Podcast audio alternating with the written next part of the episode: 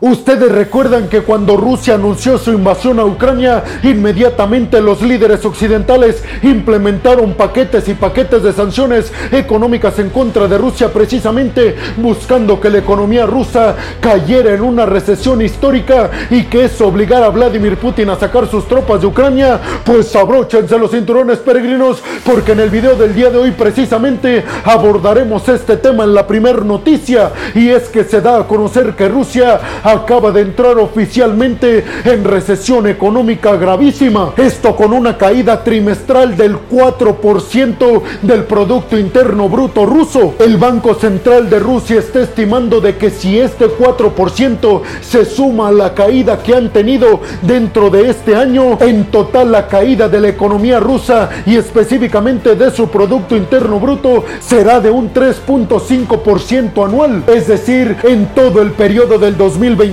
sin embargo, también cabe resaltar, peregrinos, que no es para nada lo que esperaban desde los países occidentales, aunque Rusia sí ha caído estrepitosamente y ya hoy su economía está en una recesión muy grave del 4% de su Producto Interno Bruto. Para estas fechas, Occidente esperaba que Rusia estuviera mucho peor económicamente hablando de lo que se encuentra actualmente. Esto según los pronósticos que se hicieron en marzo y en abril de este año justamente después de que se implementaron los paquetes de sanciones económicas en contra del Kremlin por su invasión a Ucrania en febrero. Así que hasta estos momentos, aunque Vladimir Putin no ha logrado salvar a su economía de una recesión, lo que sí es verdad es que ha salvado a la economía rusa de una catástrofe. Al parecer los países occidentales esperaban que la economía rusa, al menos en su Producto Interno Bruto, cayera un 8% y lo que están previendo, como ya se los dije,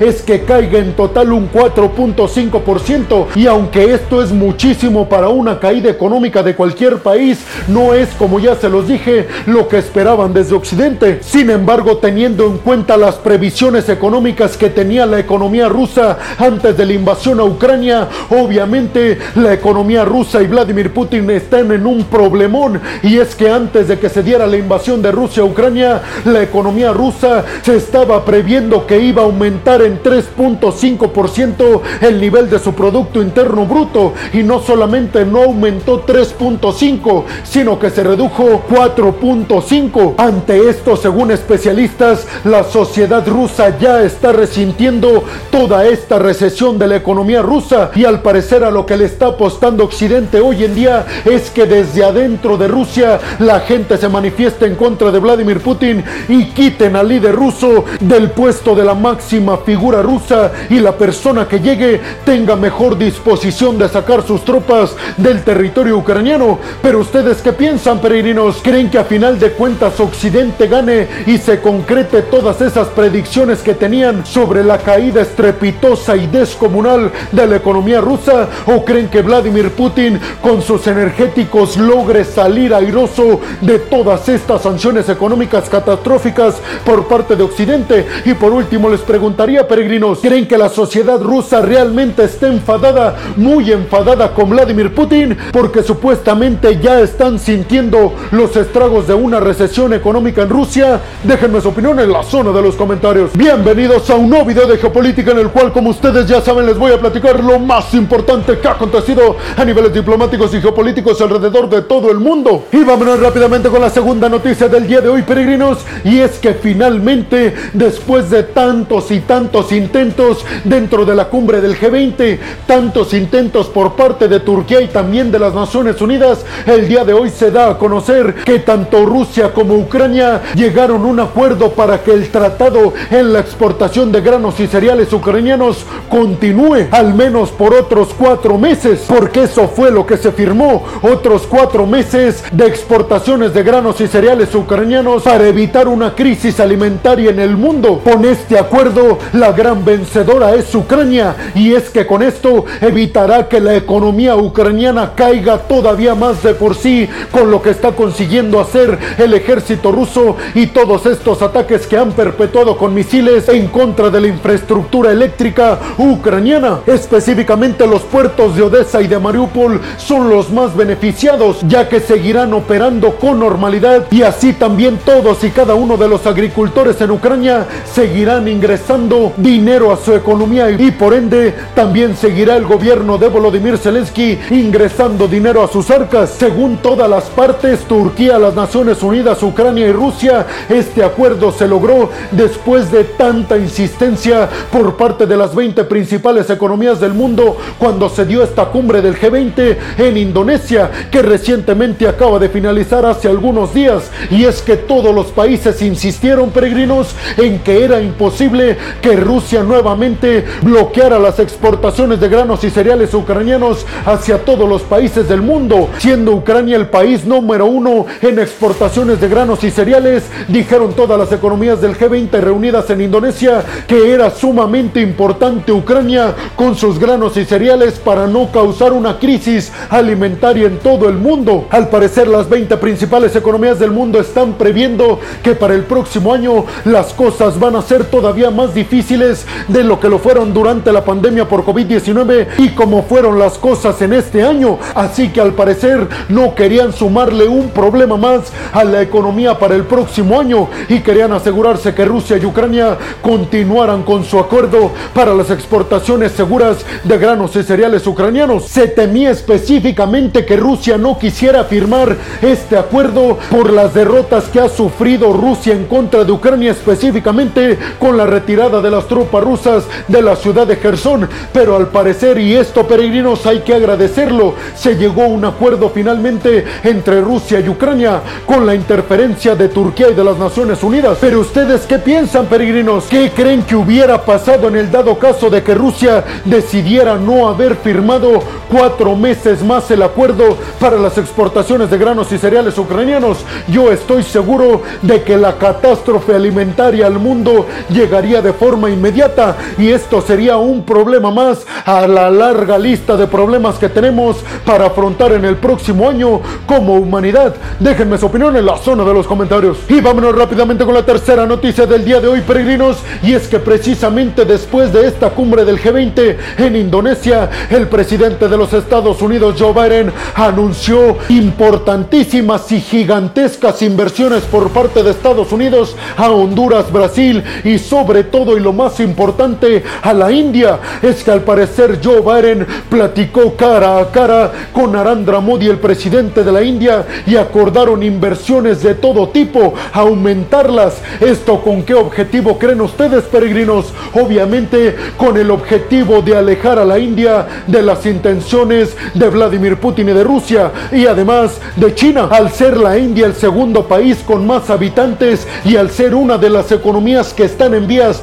de convertirse en una potencia mundial, obviamente tanto el bloque compuesto por China y por Rusia como el bloque compuesto por Estados Unidos y todos los países occidentales se están peleando el que la India esté de su lado, pues al parecer con estas inversiones que va a hacer Joe Biden en la India y también en Honduras y en Brasil, le está asegurando que Brasil y la India, que son dos economías emergentes, se acerquen al menos un poco a Washington y se alejen de Moscú. Biden aseguró que lo que está haciendo es evitar que China siga aumentando su influencia geopolítica con la trampa de la deuda que yo ya les he explicado, peregrinos, que China basa su geopolítica internacional básicamente en ir a los países, darles un montón de financiamiento económico para la construcción de infraestructura y después cuando esos países ya no tienen para pagarle los grandes créditos a China, en ese preciso momento el gigante asiático empieza a cobrarles con favores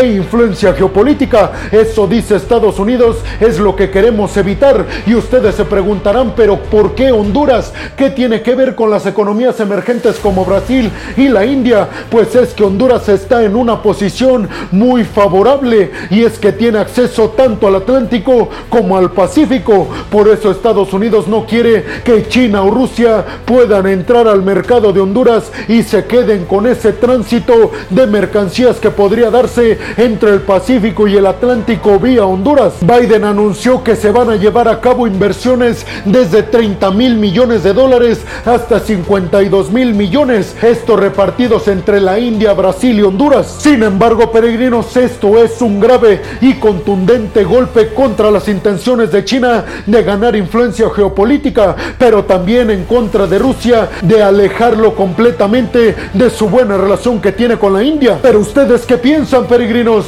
¿Creen que Estados Unidos con estas inversiones logre quitar al menos un poco toda esta trampa de la deuda por parte de Xi Jinping y el gigante asiático? Déjenme su opinión en la zona de los comentarios. Y vámonos rápidamente con la cuarta noticia del día de hoy, peregrinos. Si es que según RT, el medio oficialista ruso, Estados Unidos envió al espacio un satélite secreto que va a funcionar para el Pentágono y el ejército estadounidense. Aseguraron desde Rusia que este satélite es para espiar tanto a China como a Rusia, porque aseguraron desde Rusia que hoy en día no pueden detectar de qué tipo de satélite se trata y que Estados Unidos no ha informado y no ha respondido a las peticiones de Rusia y de China para saber qué es exactamente o para qué va a funcionar exactamente, mejor dicho, este satélite que envió Estados Unidos al espacio a través de un cohete de SpaceX Falcon Heavy. China y Rusia dijeron que van a acusar a Estados Unidos ante las Naciones Unidas de estar planeando en utilizar estos sistemas espía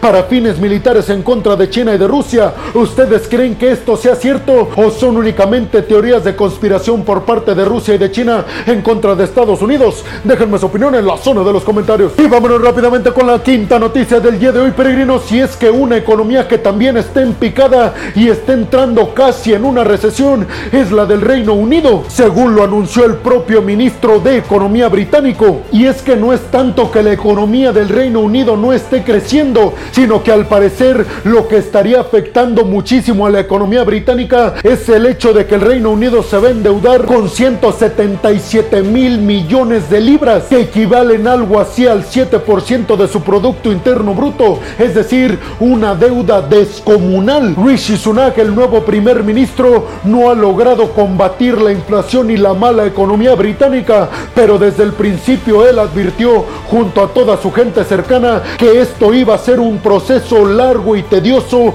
para lograr posicionar a la economía británica dentro de las más fuertes del mundo. Pero ustedes qué piensan, peregrinos? ¿Creen que el nuevo primer ministro Rishi Sunak, a sabiendas que él es especialista en temas económicos, logre sacar al Reino Unido de esta crisis económica en la que se encuentra? Déjenme su opinión en la zona de los comentarios. Y vámonos rápidamente con la sexta y última noticia del día de hoy, peregrinos, si es que también esta tiene que ver con las relaciones entre la India y Estados Unidos. Y es que no sé si recuerden que yo les di la noticia de que Estados Unidos junto con sus aliados occidentales iba a implantar un tope al precio del petróleo ruso, pues le acaba de decir Estados Unidos a la India que esta ley no aplica para la India y le acaban de dar, digámoslo así, una concesión para seguir comprando petróleo ruso con normalidad y que esto no sea razón para sancionar a la India. Algunos piensan que la intención de Estados Unidos es ganar mucha amistad con la India, alejarla de Rusia y acercarla a Occidente. Y es que hay que recordar que la India hasta estos momentos es uno de los países que menos se ha metido en problemas, ni apoyando directamente a Rusia, pero tampoco apoyando directamente a Estados Unidos. ¿Ustedes qué piensan, peregrinos? ¿Creen que esta concesión que está dando Estados Unidos de no sancionar a la India por seguir comprando petróleo ruso le ayuda a Estados Unidos a acercar a la India al bloque occidental en contra de Rusia? Déjenme su opinión en la zona de los comentarios. Y bueno, hemos llegado al final del video del día de hoy, peregrinos. Les quiero agradecer muchísimo el que hayan llegado hasta este punto del video. Además, les recuerdo que me ayudarían muchísimo compartiendo este video en todas y cada una de sus redes sociales, dejándome su opinión en la zona de los comentarios y también regalándome su like. Además, les recuerdo que si están escuchando esto desde Spotify, no se olviden de seguir al podcast si están viendo esto en Facebook o en Instagram. Además de compartir el video, y dejarme su like, no se olviden de seguir y de darle like a la página. Por último, les estaría pidiendo, peregrinos, que si están viendo y escuchando esto desde YouTube, no se olviden de compartir este video en todas y cada una de sus redes sociales y además suscribirse y activar la campanita para que les lleguen todas y cada una de las notificaciones cuando subo un video nuevo de geopolítica o de otras cuestiones a mi canal.